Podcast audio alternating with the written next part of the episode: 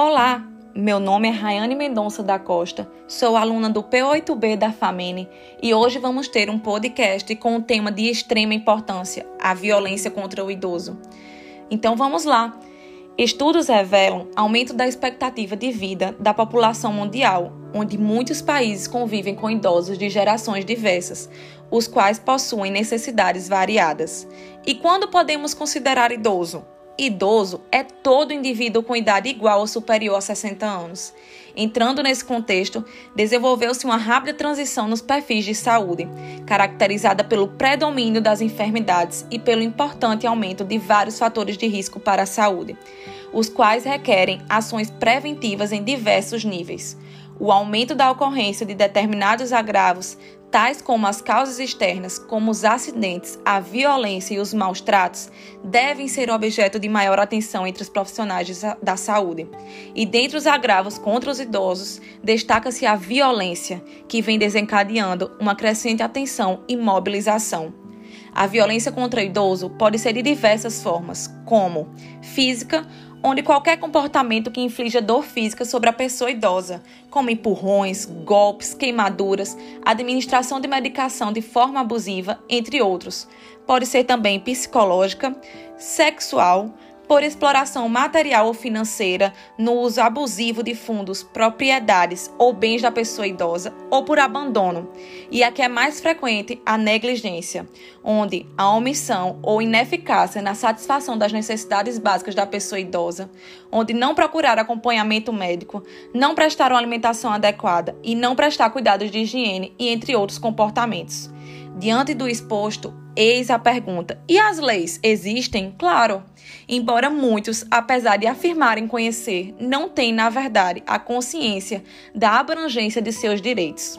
Vamos esclarecer um pouco mais.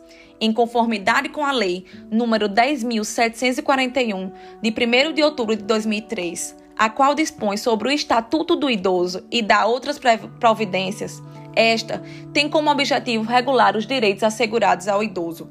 Levando em consideração nossa análise, quero destacar com enfoque maior ao seu artigo 3, o qual ressalta a obrigação da família, da comunidade, da sociedade e do poder público assegurar ao idoso, com absoluta prioridade, a efetivação do direito à vida, à saúde, à alimentação, à educação, à cultura, ao esporte, ao lazer, ao trabalho, à cidadania, à liberdade, à dignidade, ao respeito e à convivência familiar e comunitária.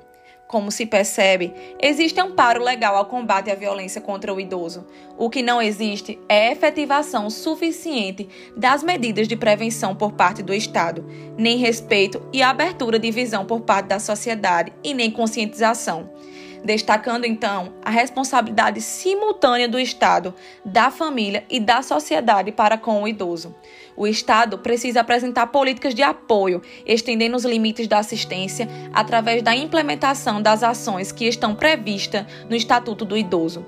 Levar-se-ando em conta que muitos não dispõem do conhecimento ao Estatuto, outros não conseguem se aproximar da delegacia e muitos padecem do medo de denunciar aqueles que os cuidam, Portanto, não negligencie a vida de alguém que pode estar precisando de socorro e não ter instrumentos ou forças para pedir ajuda.